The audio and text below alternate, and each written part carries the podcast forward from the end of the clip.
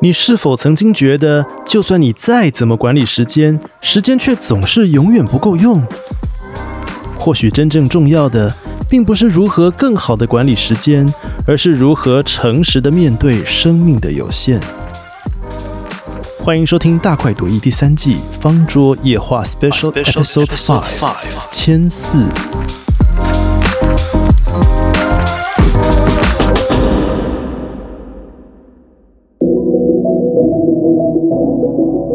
今天这集节目是由哲学普及作家朱家安所主讲的一场直播的片段。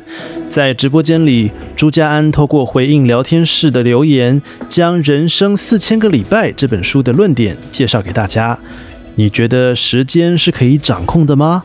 怎样运用时间才不算是在浪费时间呢？一起来听听朱家安的分享。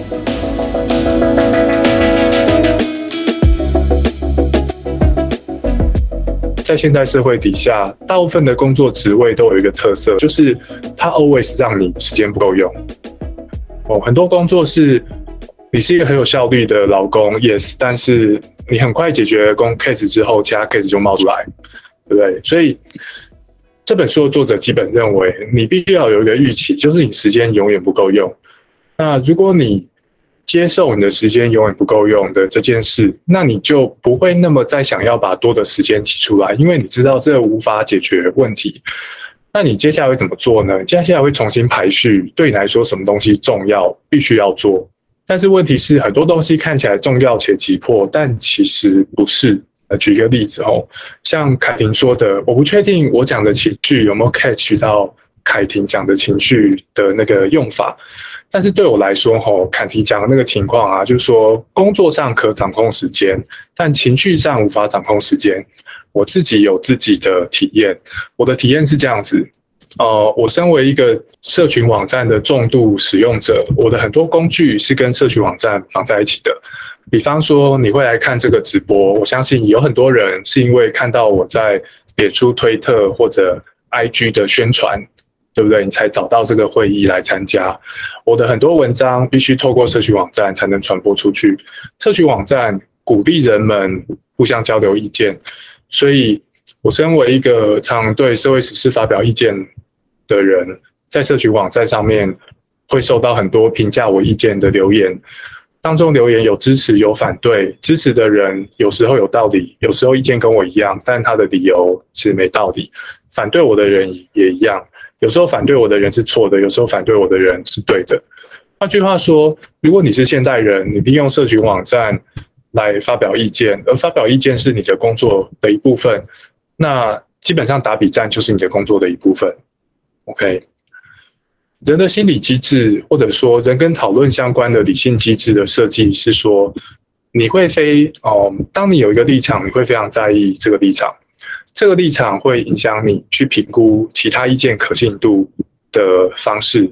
大家如果有听过，像是 confirmation bias 验证性偏误，如果你在已经心里有某个立场了，那你接下来再看到支持这个立场证据的时候，你会高估它的可信度；你接下来看到反对这个立场的证据的时候，你会低估它的可信度。这个是 confirmation bias。这个 bias 影响人的情绪，也影响人的认知判断。相关的另外一种 bias 是说，当你呃，当你的意见遭受挑战的时候，你在你心里要应付这个挑战的需求，在情绪上，我们往往会高估我多需要应付这个挑战。哦，白话讲就是，如果在网络上有人骂你，你会把你很容易把这个感觉是一个天大不得了的事情，马上需要解决。所以，如果你的工作之一是在网络上面打比战，那你基本上片刻不得安宁，对不对？因为社群网站任何人回文，他会想尽办法马上让你知道嘛。那假设你今天有一个空闲的下午，这个空闲的下午，你在你的生命中你去排序，说这个下午对你来说最重要的事情是什么？在网络上打比战会排第几？如果你要我为我一个一整个，比方说五个小时的下午去排，说我真的最想要在这五个小时完成的事情，打比战，不要说一二十名啊，可能排到五六十名后面去，因为比战基本上不急着打，对不对？因为有些意见你放着，你看了，你洗澡的时候想多想几分钟，想清楚再回会比较好。但是人对于讨论的天性会让你高估必须马上回应反对意见的急迫性，而这个高估是一个情绪的方式在在影响你。所以工作上我可以掌控时间，但是我有些情绪它其实阻碍我掌控时间，它让我高估了某些事情必须要马上做的的急迫性。哦，这个是我自己在工作当中情绪跟工作时间管理。的的某种冲突，我也跟凯婷分享一下。啊，接下来我看一下其他人的看法。吼，我先说浪费时间感到焦虑，吼，是因为我们把时间当成资源，right？如果时间，如果一个东西不是资源的话，你把它消耗掉，随手放掉，丢水沟就无所谓。但如果这个东西是资源的话，你随便放掉就可惜嘛，对不对？所以时间在什么意义底下是资源？你有一段时间，代表你有一个。你有一个做事情的扣打，对不对？这样这样理解很合理。你有一个做事情的扣打，那今天的你会问昨天的你说：“朱家安，你昨天下午明明有五个小时的扣打，可以可以写一篇文章，对不对？或者你可以做些研究，在将来开发更有趣的哲学课程，这些都是你五个小时的扣打可以做的。结果那五个小时的扣打你拿去干嘛？你拿去打比战。我不是说打比赛没有价值。但是那五个小时的扣打，你要去打的是特别有代表性。我比方说回应很多人提出来的质疑，然后趁机可以发挥，趁机可以发挥对于某些议题的意见，或趁机介绍哲学概念，是这种比战吗？其实也不见得。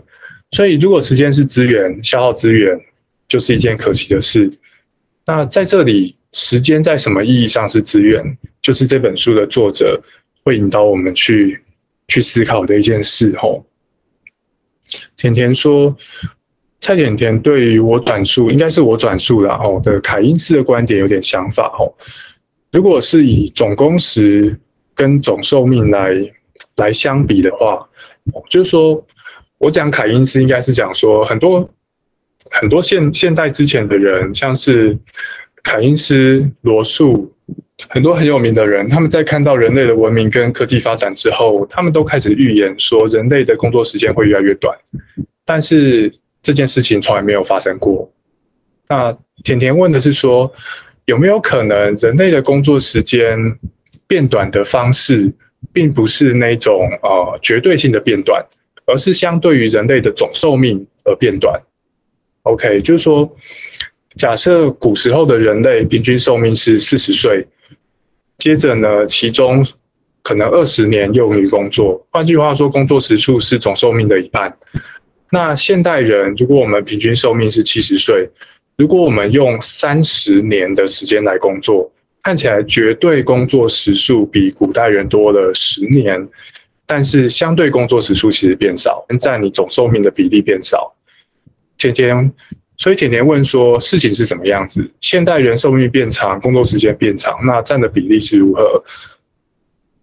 我不知道，这个得要去查数查数据才知道哦。不过这个是有个重要的问题，如果我们要研究工作时间的话，哦，我对内卷化的定义是什么？哦，耳圈问的，内卷是一个已经有哦确切概念、确切界定的词哦，但我不我不确定我的理解是。是正确的哦。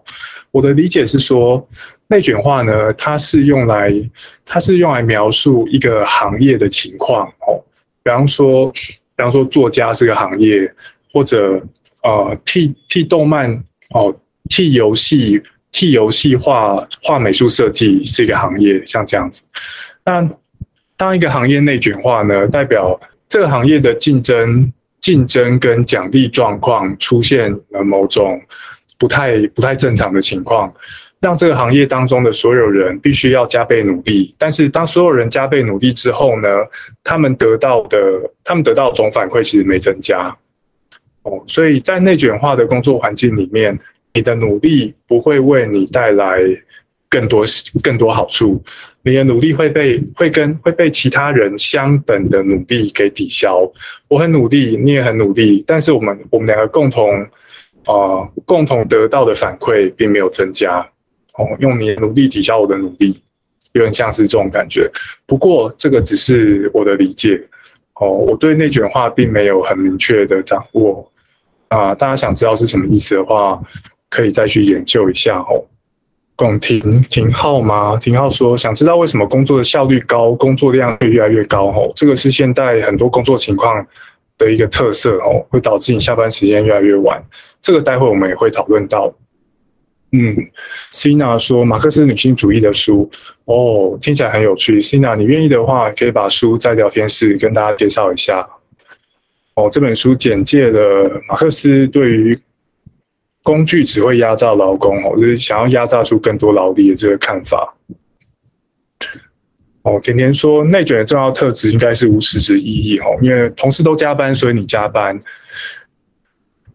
我们对工作的想法的的看法应该是这样子哦，就是说，当你工作，你是在替公司制造价值，OK？那在一个比较公、比较正义的工作环境底下。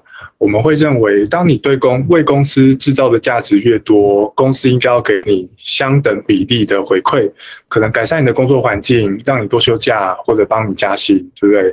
所以公司如何对待你是取决于你替公司创造多少价值。OK，但是假设现在的情况是说，公司里面同事们互相竞争，你们竞争的大概是业绩嘛？业绩就是你对公司来说的价值。那你跟同事互相竞争，在经过激烈的竞争之后呢？你替公司的价值，你替公司制造的价值，从一单位变成了两单位；你的同事对公司制造的价值，也从一单位变成了两单位。所以换句话说，你们现在分别都为公司制造了相相较于过去双倍的价值。但是，请问你们的薪水有增加吗？如果没增加的话，就代表你的努力对你们彼此来说。你的努力抵消他的努力，他的努力抵消你的努力，然后公司说 OK，员工员工自自愿创造更多价值，非常好。这个就是一个呃续薪回馈与努力不对等的情况。那如果公司光是靠压迫你，光光是靠着营造一个让你们自愿自愿竞争努力的情况，就可以从你们身上取得更多价值。换句话说。公司公司只要让你们互相竞争，就可以让你们变成创造更多价值的老公。公司不需要替你加薪，不需要给你更多休假。在这个时候，你的处境就很惨，你就陷入一个你必须要不断的努力，因为你有一个竞竞争对手，你停下来他超前，你业绩就比他就比他低，就会陷入工作的工作的困境。但是这个本身是一个困境，因为你努力的结果不会反馈到。你的待遇上面，哦，有点像是这样子。甜甜说今天的业绩，明天的业障哦。哈娜说能者过劳，yes。这个问题应该如何应对？哦，很多朋友已经提出了正确的答案，然后就是游玩魂器游戏。我我今天在脚本当中是有插入一些介绍魂器游戏的段落，但是你们不要一直引诱我们，不要一直引诱我们把这个。直播变成一个讲游戏的直播哦。我听说，感觉时间和钱的工具性价值很像哦，也就是任何情况下应该都要考虑那段时间的机会成本。曼君说，我之前讲作家是不是华格纳？我不确定华格纳有没有讲有没有预测人类的工时减少哦。不过我讲作家不是华格纳。谢谢曼君，我想到我讲的作家应该是萧伯纳。好，名字很像。我讲作家萧伯纳，萧伯纳跟罗素都预测过人类工时减少，而且他的他们的预测幅度都是至少减少到百分之五十。哦，预测幅度是很大的。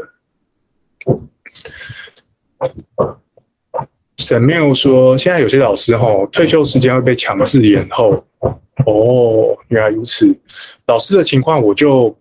不知道嘞，不知道那个细节，所以无法判断哦。沈缪如果愿意跟大家介绍一下的话，哦，哎，我看看，闪缪如果愿意的话，你可以用聊天室跟大家介绍一下你看到的老师的情况，好不好？啊如果很复杂的话，你也可以让我知道一下。那待会我们可以让你用语音跟大家说明。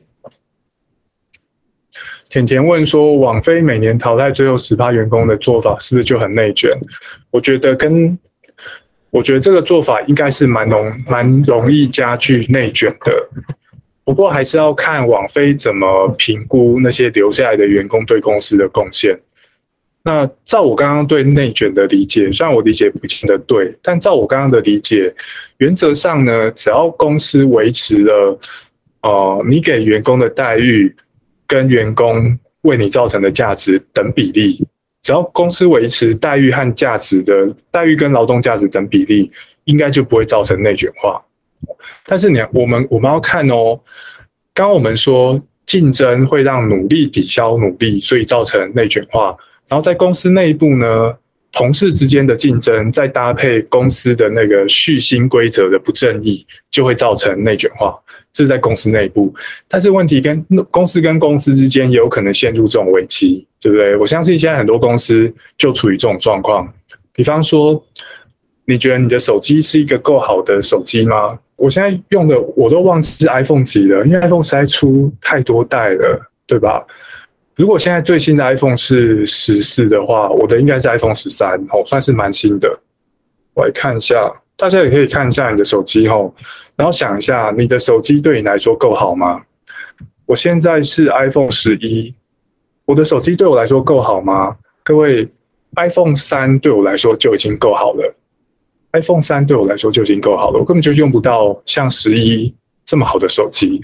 我相信很多人是跟我一样的，但是为什么苹果公司必须要不停的开发新的手机，从 iPhone 三四五六，然后到十一，还到现在还继续平坏？因为消费性电子产品的的产业就是一个如果你不努力你就拜拜的产业，对吧？所以在这里，我们需要什么东西，并不是一个绝对值。并不是说现代人需要什么样的手机，然后做手机的公司就开发出那样子的手机，然后暂时停在那，除非我们有更多需求，并不是这样子的故事。现在的故事是你必须要一直开发更厉害的手机，各种数据都要都要变得更强，镜头要更厉害，然后屏屏幕更新率跟色彩要更多，不然你就被别人比下去，你就拜拜。对，所以，我们刚刚说，我的努力抵消你的努力，这种情况是不单发生在公司内部，发生在公司跟公司之间，而这是资本主义的一个特色。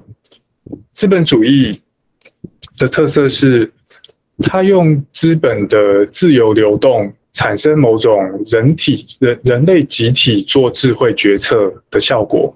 人类社会要合作是很不容易的，大家听过说邓巴数字？对一个人类学家邓巴，他说：“你是一个人哦，然后我们人类可以形成多大的群体，并且彼此认识、维持合作，用彼此真的认识的方式来维持合作。”邓巴给的数字是一百五十人，其他学家有给出不同的数字，但大致不会太夸张。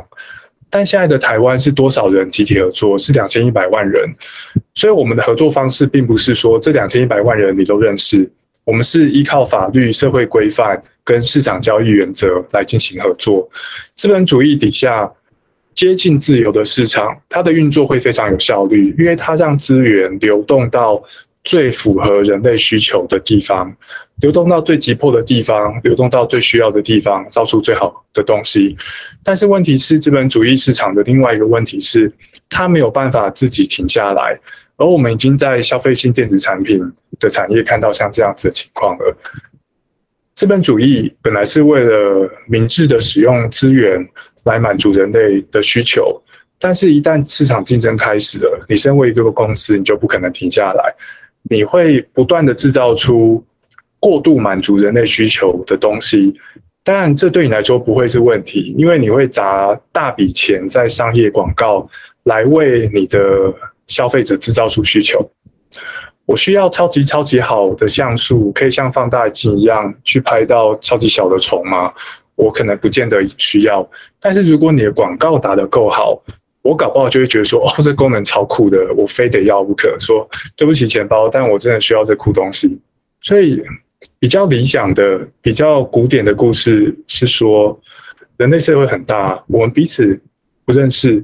但是透过市场规则，我可以放心的跟我不认识的人交易，而透过自由市场看不见的手跟大家的交易，资源会流动到最需要资源的地方。所以你给定一个很多有很多人类的社会，然后很多人类的需求没满足，然后你再把自由市场盖上去，接下来呢，资源就会透过人类的交易，逐渐分配到可以满足那些需求。这个是比较古典的、比较理想的 picture。但是现在的 picture 不太一样，现在 picture 是有一大堆彼此不认识的人，有自由市场，有公司。那这边这些人本来就有一些需求，这些需求呢，创生的一些产品，像电灯啊、电视啊、冰箱啊。但是创生这些产品的公司，并不会因为满足了这些人的需求，它的任务就停止，因为公司需要生存。如果一个公司它做了一个超棒的手机，这个手机你可以从二十岁用到九十岁。如果真的有这种手机，这是很赞的，对不对？但是做这个手机的公司会怎样？它是会倒掉的，因为它怎么可能你一个人就买它一只手机，然后它还运营到你九十岁，对不对？所以我们常常说，像台湾的大同电锅是超耐用商品，但是很多商品。他是故意让自己不耐用，有所谓的计划性什么计划性太旧。有些商品它故意设计成，你就只能用个一两年、两三年，它就会坏。为什么？因为我一辈子卖你一条内裤，你穿一辈子，那我赚屁，对吧？所以结论是，资本主义底下的自由市场不会像过去我们想的那么理想，它会对人类做一些怪事情。哦，自由市场会为了赚钱，而计划性太旧来浪费资源；资本主义市场它会为了赚钱而使用广告来改变你，为你创造不必要的需求，让你掏钱出来买像是这种功能远远超过你所需的消费性电子产品。当然，它逼你买新东西的手段很多啦，有时候是替你创造新需求，有时候呢，则是让你的手机如果六年了再不换硬体。那你的手机就会跑不动最新的软体，对吗？这个是另外一种哦。瑞泽说会被内卷是因为红海竞争哦，没有创造新路。嗯，我对这方面就比较不了解啦。哦，感谢瑞泽的补充。沈没有说美国加州高中哦，几年前快退休老师上课时抱怨退休时间被延后，原来如此。哦，教师工会是美国前几强的工会了。工会那么厉害，退休年龄还被延后。换句话说，另外一方的压力应该是很大的哦。确实说，从满足需求来到制造需求了吗？Yes，这个就是我觉得资本主义社会最大的问题哦。嗯，因为资本主义创造需求之后，其实你我的生活也都被改变了。这个生活的改变对我们来说是不是好事？其实其实很难说哦。好，我们就顺着这个吼来介绍一些哦，《人生四千个礼拜》这本书讨论的有趣的东西吼。这本书啊，听起来像是讨论时间哦。他这本书都在，他这本书都在讨论时间。这本书里面的每一页，你都可以看到“时间”两个字以及其他紫色跟评论时间的词汇。但是呢，如同我们刚刚讨论的。这本书它讨论时间哦，它它其实是在讨论我们可以从时间看出哪些其他东西。刚刚有同学提到说，时间是一个资源，资源是拿来用的，对不对？资源本身并不是你追求的价值，资源对你来说是资源，是因为它可以让你去换你想要的东西。有同一份资源，你有十块钱，我有十块钱，我们会拿去换的东西是不一样的。对不对？所以当我们谈钱，我们往往是在谈我可以用钱换到的我想要的东西，而这个就很多元。哦，同样的，当我们谈时间，我们是在谈其他的我们可以用时间换到的东西，而这个很多元。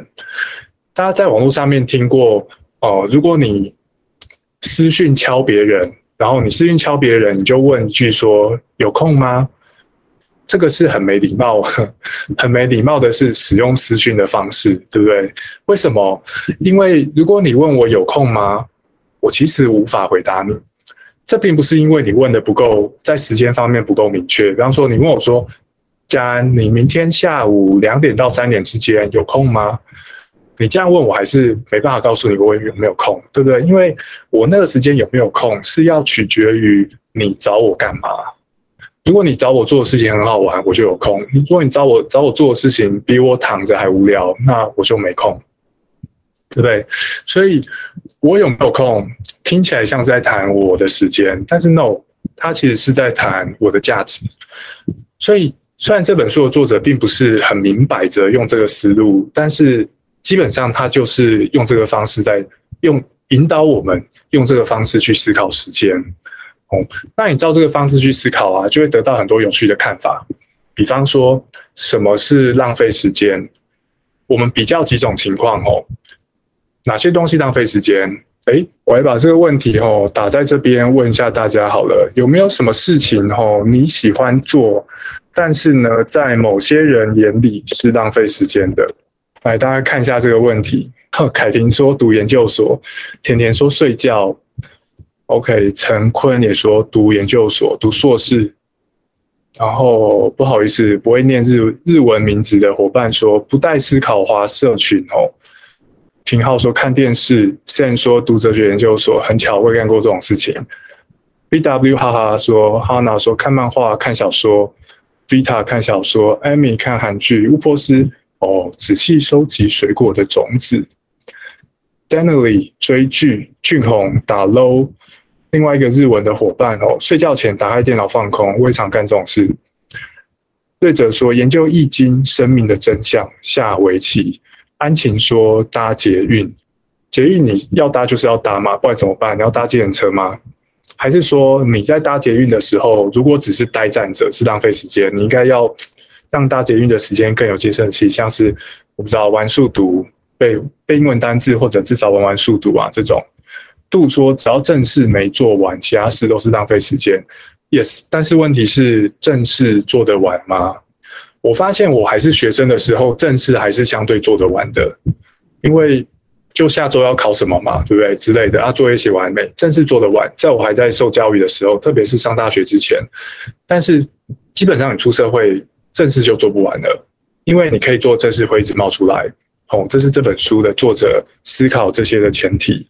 H S 里说放空哦，蔡甜甜说听朱家安直播，好，我就忽略这个意见，继续哦。曼君说玩游戏，周静说读哲学硕士，我们念哲学的人，真的很常被别人说浪费时间哦。佩璇说写手账日记，哎，这个我觉得很有趣。哦，我是我是七年级生。在我那个时代呢，写日记是师长非常鼓励的一个习惯。我不确定他们为什么喜欢喜欢小朋友写日记啦，但大致上可能他们比如说写日记有助于你，不知道哎，反省自己生活，或者至少有助于你哦练练习一下中文。I don't know，反正当时我们那边的我小时候的风气是，如果有学生有写日记的习惯，是会被师长称赞的。但是我不知道现在大家对手写日记的看法如何，因为现在社群网站时代，很多东西变得更有效率嘛。你用打字打日记跟手写日记哪个快？当然是打字。有没有可能在这种情况底下，如果你选择手写，反而别人会觉得你是在浪费时间？有可能，对不对？而这跟科技的进展有关系。但是你写日记，纯粹是为了。把自己的经验跟想法记录成文字吗？如果这个是唯一的目的的话，那打字跟手写当然是选打字，因为打字比较有在记录上比较有效率，而且也比较好辨认。你要复制要干嘛都很容易。但是如果你写日记的目的并不只是把你的经验跟想法记录成文字，你有其他目的，比方说我在写的过程当中。每个句子都需要时间，所以我可以一边写一边有时间去思考我在记录的这些东这些事情对我来说意义为何。假设手写日记本身就是一个思考的过程，那对你来说，手写日记的过程就不会是电脑打字记录日记可以取代的，对不对？我记得也有看过研究是说，你用打字记笔记。跟这个比起来，如果你是用手写记笔记，这对你真正弄到心里面的记忆会更有效率。哦，所以有时候手写有手写的独特性，但是如果你处于一个时间很宝贵、很不能浪费时间的文化底下，那手写日记有可能就会被别人看成是一件浪费时间的事情哦。坤说不能赚钱的事，冥想。伟霆说哦，冥想有时候会觉得自己应该把时间花在其他正事上，而不是冥想。我自己知道的很多，呃，有一些我我很敬仰的学者，他们是很推广冥想的。冥想呢，是人在用自己意识的力量去改变自己的大脑神经结构。哦，那他们的亲身体验是会对你的生活造成一些健康的影响，像让你更快乐，让你更有耐心，让你更有创造力。我自己是没体验过啦，不过有些人的经验是有这个效果。我先说浪费时间就是不带脑的事情。OK，然后日文名哲伙伴说，只要价值观不同哦，很容易解释成浪费时间。大家其他举很多例子哦，追剧、手游、研究听闻、打魂系游戏、读研究所、读研究所，这很容易出现哦。现在这样出现第三、第四次还是第五次了？就以说对方觉得没兴趣的所有事，这个也指出了价值观差异是重要的哦。好，就说怎样算浪费时间？你会发现，当别人抱怨你浪费时间的时候，他其实不是在谈时间，他是在谈。哦，你该做什么？你应该保持什么目的？以及你现在做的事能否达成你现在你想要的目的？对不对？我们我们呃区分几种浪费时间的案例。哦，你可能说，第一，打电玩浪费时间。我自己是重度电玩玩家，我去年 PS 去年 PS 的游玩时数在一千小时以上哦。那你可能会说我打电玩浪费时间，这个时候你的意思是什么？这时候，你的意思是说，朱家安，你不应该把你这段时间用在娱乐现在的你自己，而是应该把这些时间用在，比方说为未来的你自己做准备。什么叫做为未来的你自己做准备？比方说，我现在花时间赚钱，我有一小时我去打工，赚了我不知道两百块、三百块，我花这一小时去打工赚两百块，那这两百块是用在这一小时我自己身上吗？No，是用在明天或后天的我自己身上，所以。打电玩浪费时间，意思常常是你应该把你现在的时间投资在未来的自己，而不是用来娱乐现在的自己。OK，那读哲学浪费时间是什么意思？读哲学很快乐吗？可能也没有打电玩那么快乐。所以我并不会说我现在读哲学用来娱乐现在的我自己的成分是超级大。在我念哲学研究所的时候，我读哲学比较比较大比例的目的。还是用来服务未来的我自己，因为当时我希望，虽然这个愿望很不合理，但是我希望我可以在台湾某个哲学系任教，哦，所以当时我读哲学是为了服务未来的我自己。那如果有人对我读哲，有人觉得我读哲学很很笨，是很笨的决定，所以他会说我读哲学浪费时间。他的意思有可能是，不要闹，朱家安，你在台湾读哲学研究所不太可能因此找到工作。所以他的意思并不是说朱家安你不应该读哲学，用这段时间来娱乐你自己。他的他的意思是说，朱家安你读哲学，希望投资未来的你自己，但是这个投资是一个很不明智的投资，因为它不太可能回本，对不对？这是另外一种所谓浪费时间的建议背后的意思。所以你可以看到说，当你说别人浪费时间，其实我们谈的都不是时间，我们谈的是某种价值。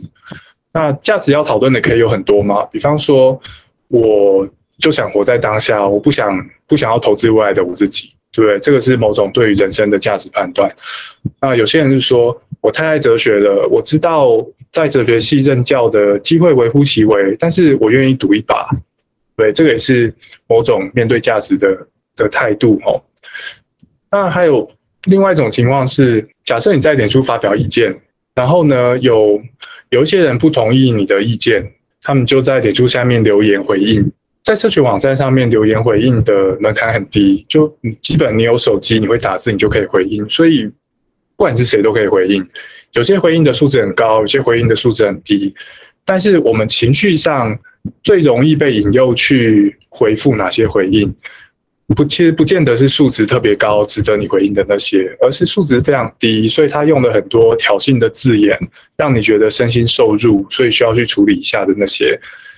我自己都都常觉得，我在脸书上面回应某些其实不值得回应的意见，是在浪费时间。所以我这几年其实花了很多的心理建设，慢慢调整我使用社群网络的方式。那当我说我打某些不值得打的比战是在浪费时间的时候，我是在说什么？我是在说我对比战应该有某种期望。比方说，我常常跟批判思考学生说，你如果在网络上面打比战。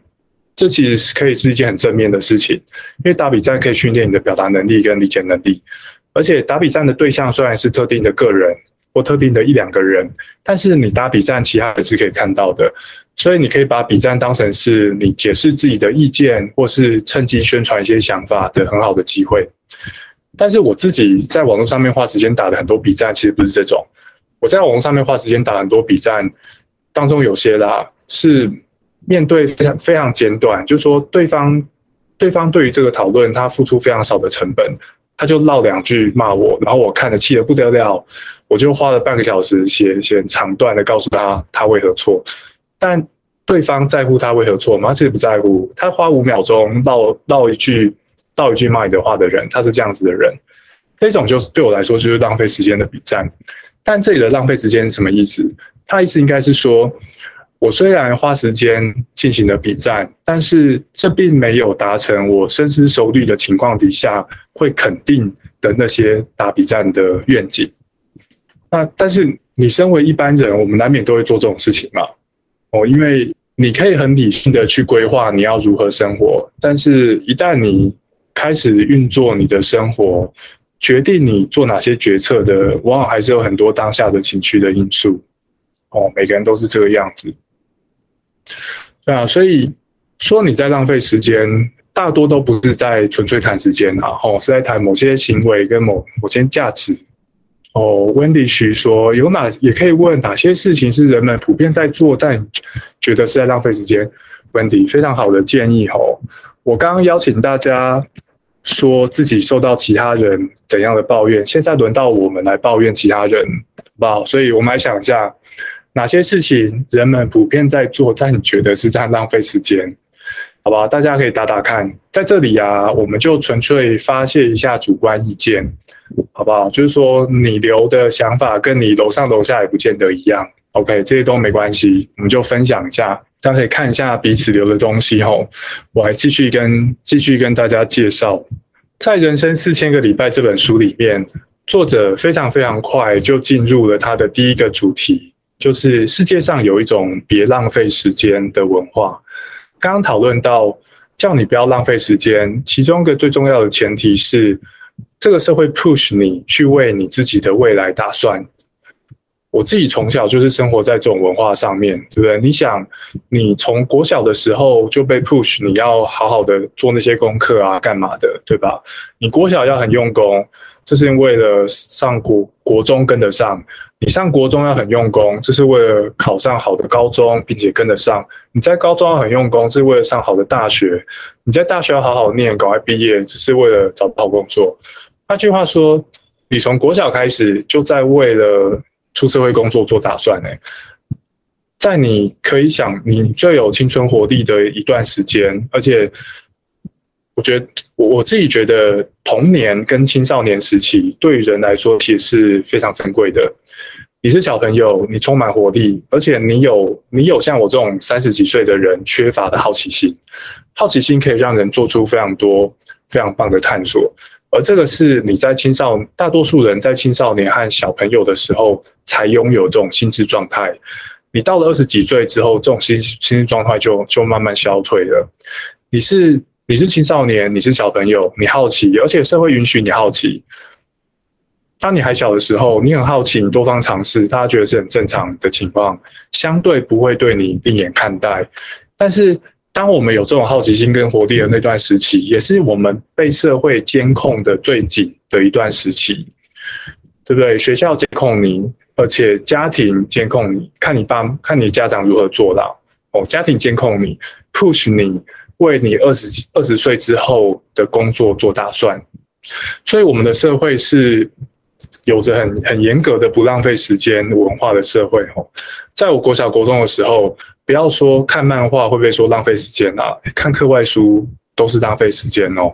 我相信有很多人有跟我类似的经验，而且而我们很多，好啦，这边这边讲这边这样子讲，可能对，好像好像把不同的娱乐做做了一个那个价值排序或是鄙视链，但是我相信有很多人，你国中高中看的所谓的课外书，它其实是那种。如果你的老师有足够见识的话，就可以同意，就算在主流价值底下也很有价值的那种书，哦，算是课外证书，有这种这种情况。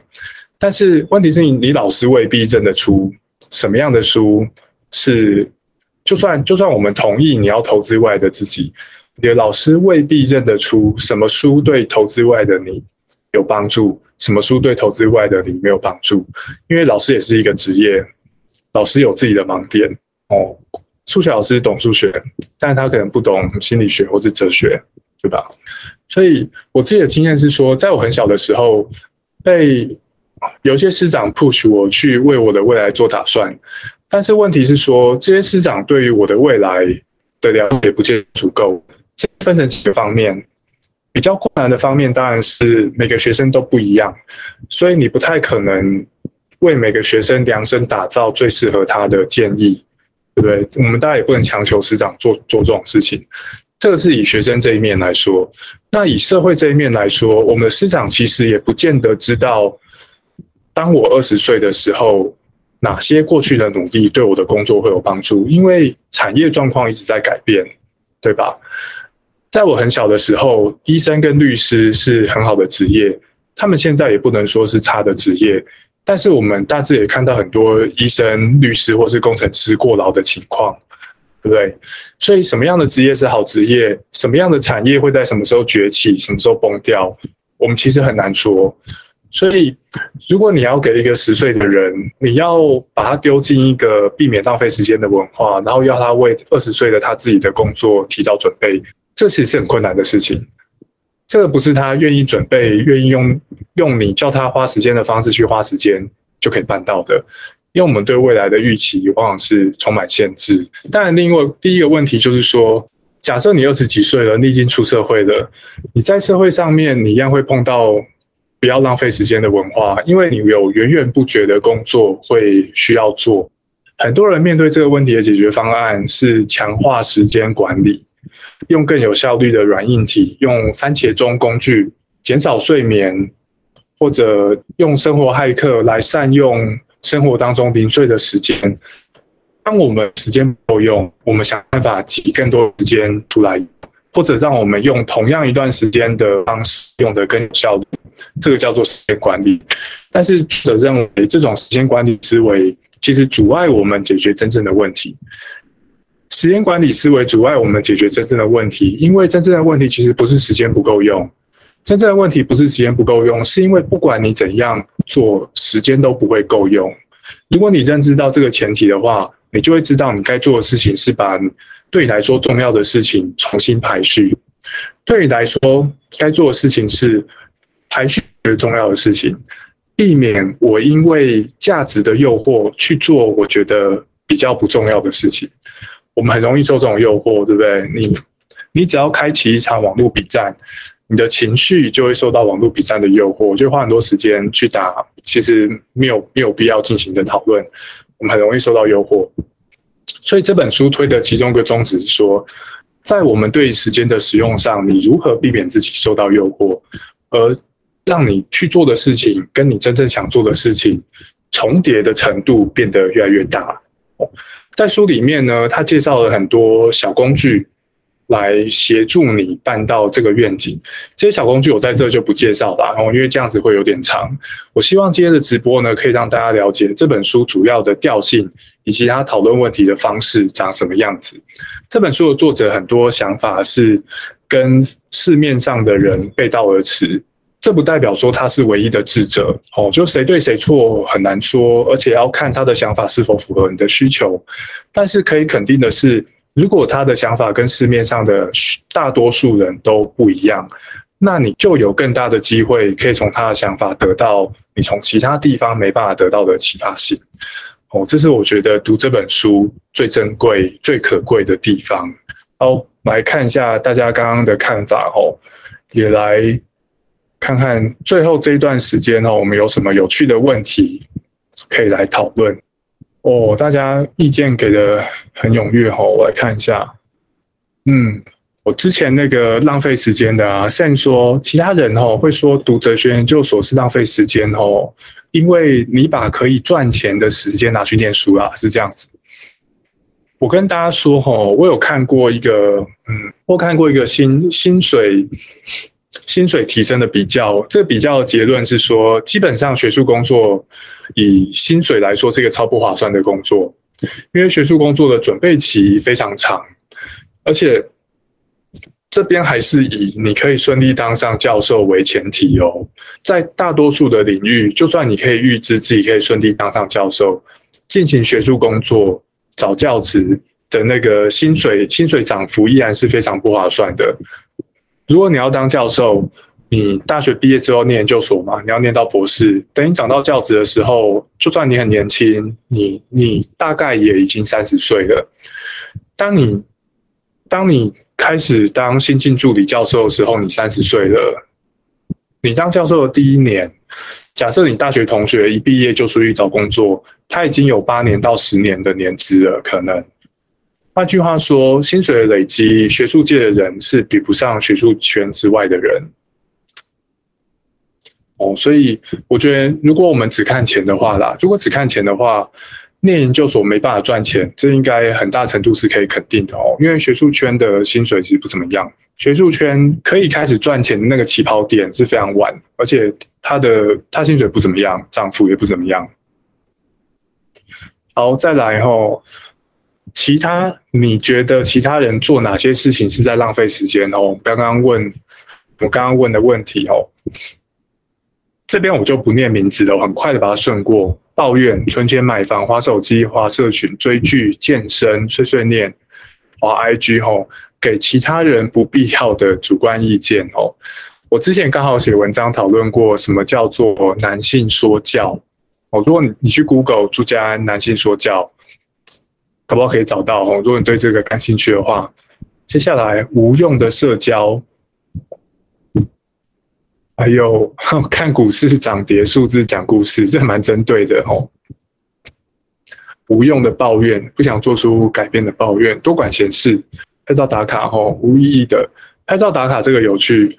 在这本书里面呢，作者有举到类似的例子。其实我自己对于这种例子是还蛮反感的，因为听起来很像，听起来很像就是不。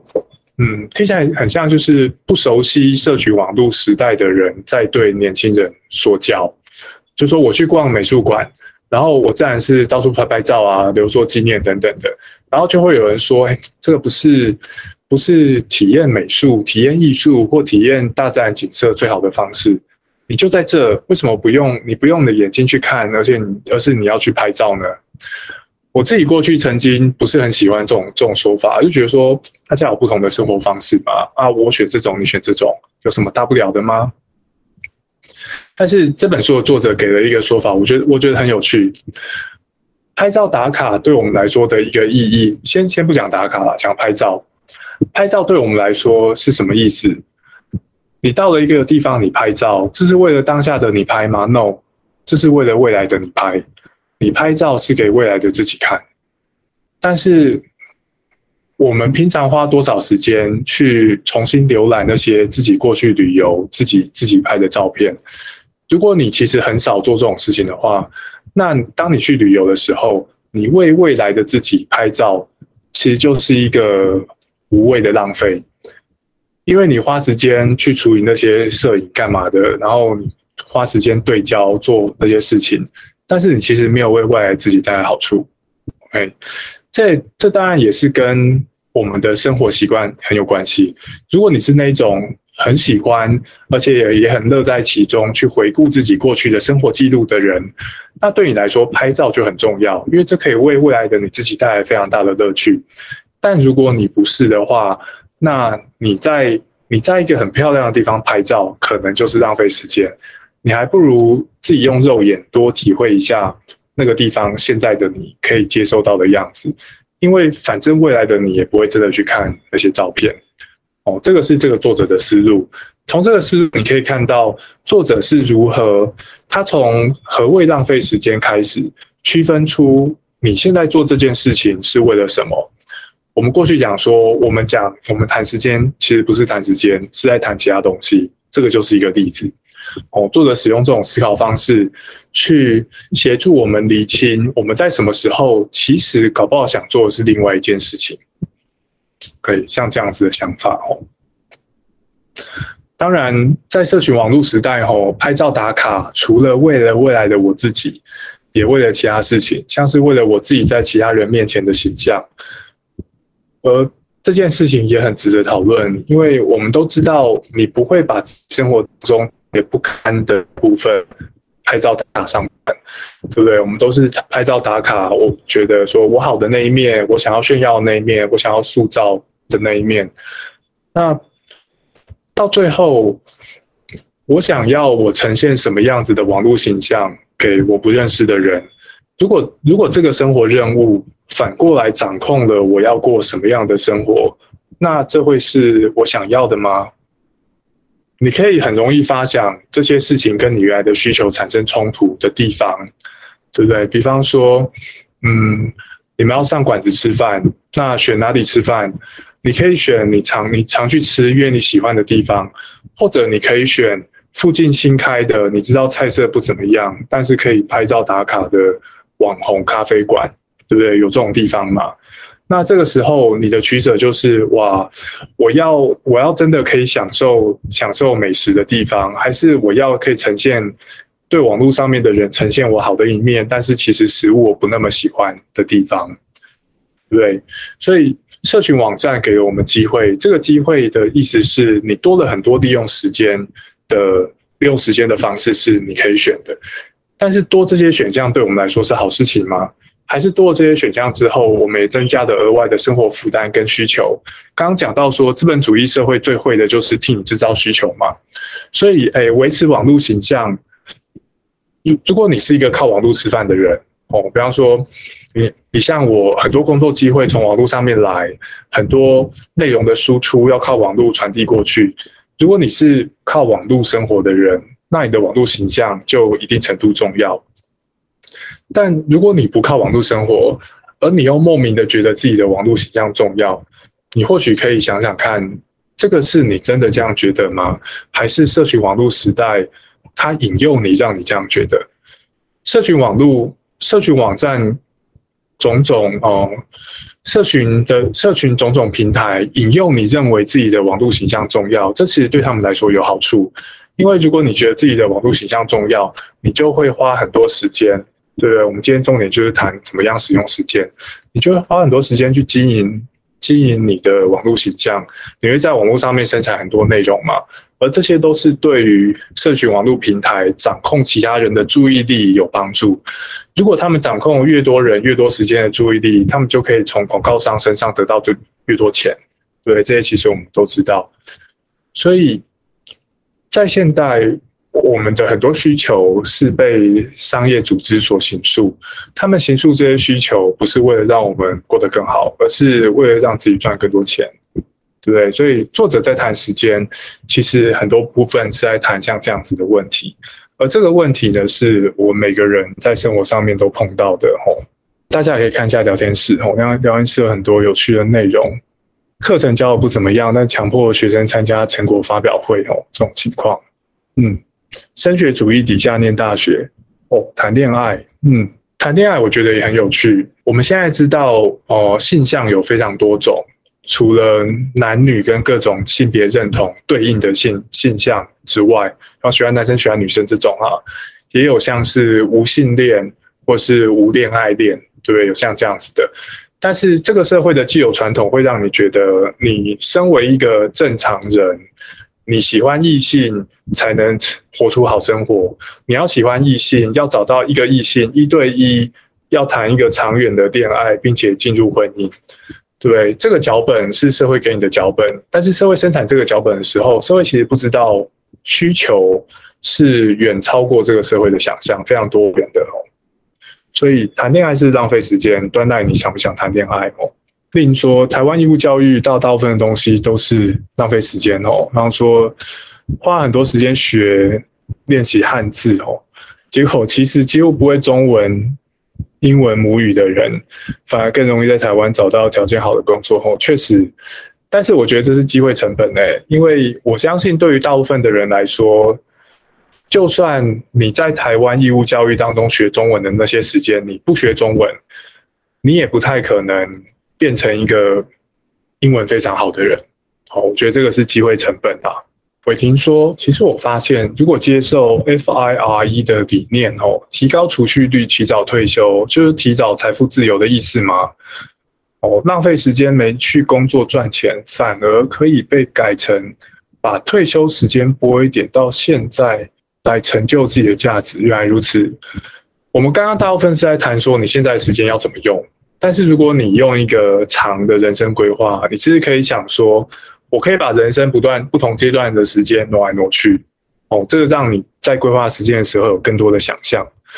甜甜说最浪费的是拍照，但不做相片管理。好，很幽默哦，蔡甜甜。拍照但不做相片管理，这也是有道理的。伟霆说，管理相片倒是其次，而是未来的自己是否能从拍照的时间、精力、成本得到好处。没错哈，就是如果你要算的话，你就要算得很精啊。哦，你到一个到一个观光景点，你活在当下得到多少好处？你花精力时间拍照，为未来的自己得到多少好处？哦，鸠林说，如果拍照是为了取材、寻找灵感，没错哦。如果这是有效取材、寻找灵感的话，这个就是可以对未来的你自己造成好处嘛？吼。杜说，长大后用手机拍的照不会看，但小时候家长帮我们拍的照很爱看，觉得这个很有趣诶。因为你会知道那个时候，这个照片之所以在，是因为当时长进的人对对当时的你非常在乎，对，所以那个照片是有特殊意义的。最后啊，我想跟大家分享最后一个这本书一个有趣的看法。这个有趣的看法一样哦，看起来在谈时间，但其实不是在谈时间。作者呢介绍两个经济学概念哦，这两个概念照作者的想法是这样子。有一些财富呢叫做预算财，有一些财富叫做网路财，差别在哪？差别在于说，预算财呢是凭他自己越多越好哦，它的价值就取决于你手上有多少这种东西哦。比方说，像在一个稳定的市场情况底下，钱就是预算财，对你来说，钱越多越好哦。钱的数量是决定你的钱的价值。的几乎唯一变因哦，钱越多越好，其他变因不太重要。但是如果你某种东西是网路财，你自己有多少那种东西，并不是那种东西有多少价值的唯一变因，而其他其他人拥是否拥有那些东西，对你来说也很重要。比方说什么呢？像是电话就是网路财，全世界只有你一个人有电话是没有意义的，其他越多人有电话。那你手上的电话的价值就越高，因为你可以用来联络越多人。哦，好，我知道，对于现在，对于现在的现代人来说，越多人有电话，对你来说，电话价值反而可能下降哦，因为对我们来说，别人打电话来可能是一种打扰。而且现在你接到的电话，百分之百分之九十都是诈骗电话吧？至少我自己是这样子。哦，但是你可以用这个理解何谓网络财啦。哦，就是有些东西。你有这个东西，我也有这个东西，这会让我们彼此两个人手上的东西价值都提高哦，这就叫网路财。那作者问一个问题，所以时间是预算财还是网路财？传统上我们很容易被被引诱去理解时间是一种预算财，我的时间越多越好。但是问题是，你是一个人类，很多时候你可以做的有趣的事情。并不是你有时间就行。我有很多有趣的事情是我独处也可以做，对，比方说看这本书，很多好玩的事情是只要你有时间就可以做。但是很多好玩的事情是你要有时间，yes，你的朋友也要有时间，你才有办法做，对不对？跟朋友一起唱歌，跟朋友一起连线游玩。二零二二年最伟大的游戏《艾尔登法环》，对，很多事情是你有时间，你朋友有时间才有办法做。作者讲了一个故事。我心里印象很深刻哦，他讲说，苏联在斯大林时代，苏联政府呢想要整个国家的生产力爆表，所以他们就实行一个计划，来让工厂全年无休运转。那个时候，苏联是高压统治的社会共产主义国家嘛，所以工厂全年无休运转当然可以啊。他们就把不同的劳工分批分批轮班嘛，大家轮流休息，你休周一，我休周二，他休周三，像这样子。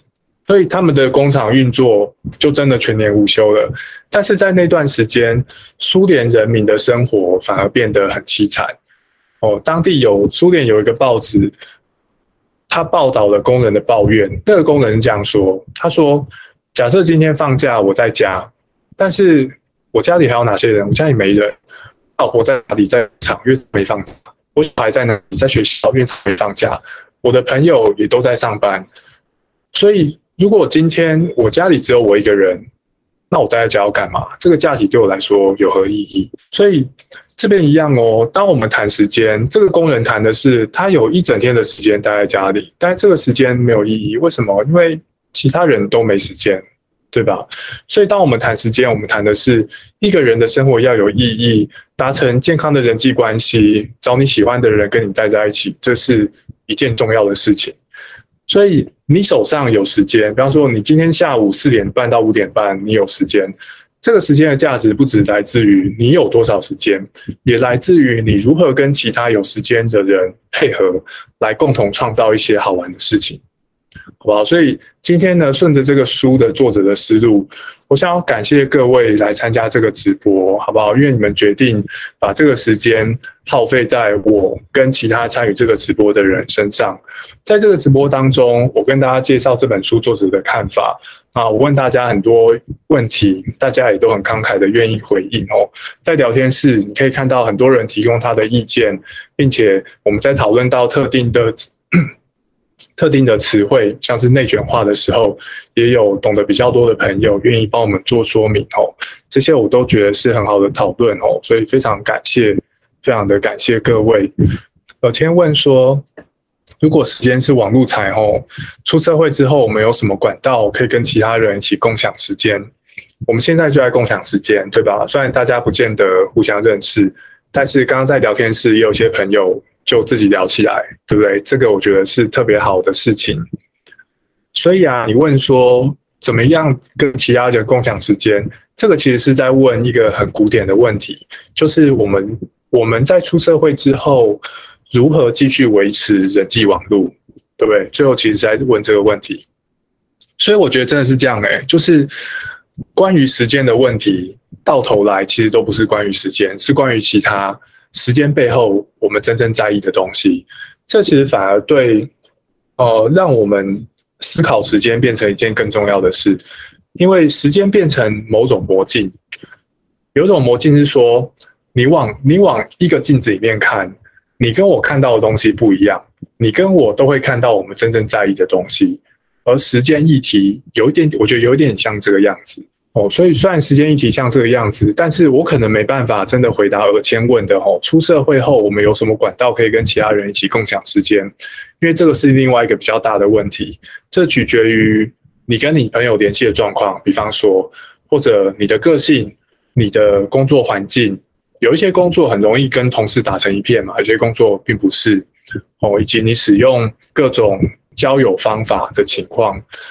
所以我今天今天大概没办法很好的很好的回答这个问题哦，但是嗯这样子好了，呃今天问的这个问题啊，我觉得今天这个直播可以做作为一个小小的起点哦，就是说我相信来参加直播的人大概很少人是呼朋引伴来的，但是大家应该都对讨论时间这个议题很感兴趣哦，所以。待会直播结束之后，我会在我的脸书把我过去谈这本书的贴文重新分享一次。如果你有看这个直播，然后你在聊天室有一些讨论，你事后有些想法，很欢迎你在我今天转贴的贴文底下继续讨论。啊，你也可以预期其他共同兴趣的人也会参与，到时候大家搞不好就可以共享时间。一起讨论出一些其他有趣的东西。邱林问说：“哲学怎么看待意义？吼，像做这件事情有什么意义？花时间在上面，这有什么意义？”哲学家看待意义的一种方式，其实对意义做概念分析。哲学家会问：“当你说做这件事情有意义，这是什么意思？”有很多常见的分析版本哦。最流行的分析版本应该是：你做某件事情对你来说有意义。这个意思是这件事情造成的结果可以满足你的某些欲望，所以在这里意义就是满足欲望。这里的欲望啊，不见得要是这种一般我们认为很自私自利的这种欲望，欲望也可以是很利他的欲望。比方说，我希望我的小孩过得好，所以我努努力赚钱给他们好的生活。然后我会说，我的劳动时间有意义，因为我的劳动时间有效的提高了我小孩的福祉。这个是其中一种谈意义的方式。这种谈意义的方式，不见得可以捕捉到人们谈意义的方方面面，但是它一定程度可以反映我们谈意义的某些美角。比方说，什么时候叫做纯粹浪费时间、没意义？用前面那个方式来谈，我们可以把它翻译成：做这件事情，我以为有意义，但其实发现它没意义，是因为我以为这件事情可以满足我的某些欲望，但后来发现其实不行，可能我搞错了当中的某些细节，所以我白花时间。所以在这个看法底下，意义是建立在人的欲望上。哦，哲学家常常用概念来回答概念问题啦。你但因为你可以继续问说，那欲望是什么？对。但是基本上这就是讨论哲学问题的方式，因为你永远只能用概念来回答概念。哦，但是好处是说，其他哲学家搞不好有一套欲望理论，所以如果你可以用满足欲望来分析何谓意义，那他的欲望理论就可以协助你进一步说明何谓欲望。哦，所以不同的哲学分析是这样是这样桥接起来的。比方说，我要谈我的社会正义理论建立在效益上，而效益主义对效益的分析就可以进一步说明何为效益。哦，哲学是这样桥接起来的。好，感谢鸠林的发问。哦，第一种事情只有自己知道吗？要怎么确定什么事情对自己的意义？哦，意义这种事只有自己知道吗？我没办法回答这个问题。但是啊，如果你问这个问题，是因为我你不太确定什么事情对自己来说重是重要的，我可以推荐一些书哦，曼君搞不好可以参考。其实曼君问的问题非常切题，因为我们刚刚说谈时间，到最后都不是在谈时间，是在谈对你重要的另外一件事情。所以曼君想知道要怎么确定哪件事情对自己来说有意义。我觉得这本书后半段。在谈价值排序、重要性排序的章节，或许曼君可以从中得到一些启发。哦，要怎么确定那件事情对自己来说有意义？所以我推荐曼君第一本哦，就是我们今天在聊的这本书。那我我也推荐另外一本呢，是哲学家谈意义的书。这本呢叫做《寻找生命意义的十一堂哲学必修课》，作者名字跟我很像，但不是我，他叫做朱利安·阿吉尼，是一个我很喜欢的英国哲学家哦，非常有创造力的一个家伙。H S D 问说：“你想要跟什么样的人有什么样的连接？”哦，原来如此，我会跟我会怎么跟这些人以什么样的方式共享时间？谢谢，我觉得这个问题很有趣，好不好？我们这我们我们就回答最后这个问题。回答完之后，就感谢大家结束这个直播。吼，你跟不同的人会想要用不同方式共享时间，对不对？这件事情其实很重要。也感谢 HSD 点出来，像是我跟我的高中同学石原，现在分隔台北跟台南两地，但是我们平均每周会聊天三到四次。然后你想说，哇塞，所以你们感情一定很好哦。就是你，你总不可能每周从台北到台南去找他嘛，就为了跟他聊天。所以你们是每周固定电话会议吗？还是怎样？No，我们两个都是重度玩家，所以我们每我们很有可能每天晚上都会打开 PS，然后打电动。所以我们打电动的时候都会开 PS 上面的 Party。所以这个是一个我们不需要特别约好。我们搞不好今天周二我上线，但是我的高中同学没上线，有可能。但是每个礼拜有七天，总是会有三四天彼此碰到，所以这是一个我们都有某种生活习惯，我们不需要特别约定，但是我们可以长久维持，大致上可以长久维持每个礼拜聊天的这一种互动模式。那对我们来说，这为我们的游戏时光增添了很多乐趣。因为你打电动，你朋友玩的可能跟你一样，跟你不一样，但是你你们在 party 可以有有很多语音的乐色话，你们可以讲。那另外一方面，我们也借此维持感情。那你可以想象说，如果我们不是在打电动，然后有 PS 的那个线上语音群组 party 可以很方便加入。如果我跟我的高中同学是为了跟对方聊天，所以固定每个每每天约可能半个小时的 Skype。比方说，这对我们来说反而有可能会造成某种困扰，因为我跟你感情很好，但我不见得每天都有半个小时的话可以跟你讲，对吧？但如果你们是用 PS 的线线上 Party 语音群组，不讲话就不会是一件尴尬的事，对不对？很多时候我们不讲话的，你打你的网，我我打我的网，我们不讲话。但是在我们游玩到有趣的段落，会互相分享；对于游戏设计有什么发现或感触，会互相分享。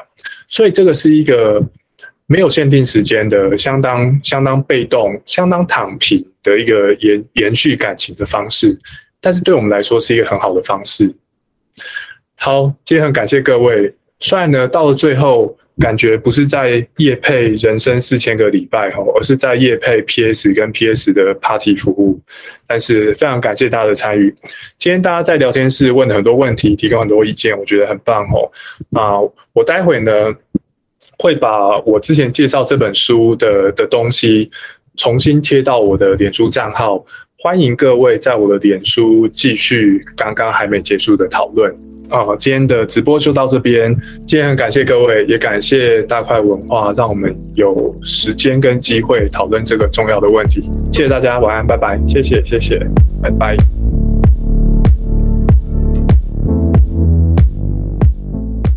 感谢你收听这一集的大快朵颐。如果你喜欢我们的节目，欢迎你追踪大块文化的粉丝专业与 Instagram，更欢迎你到 Apple Podcast 的留言区告诉我们你听了这一集的想法哦。大快朵颐，我们下次再聊。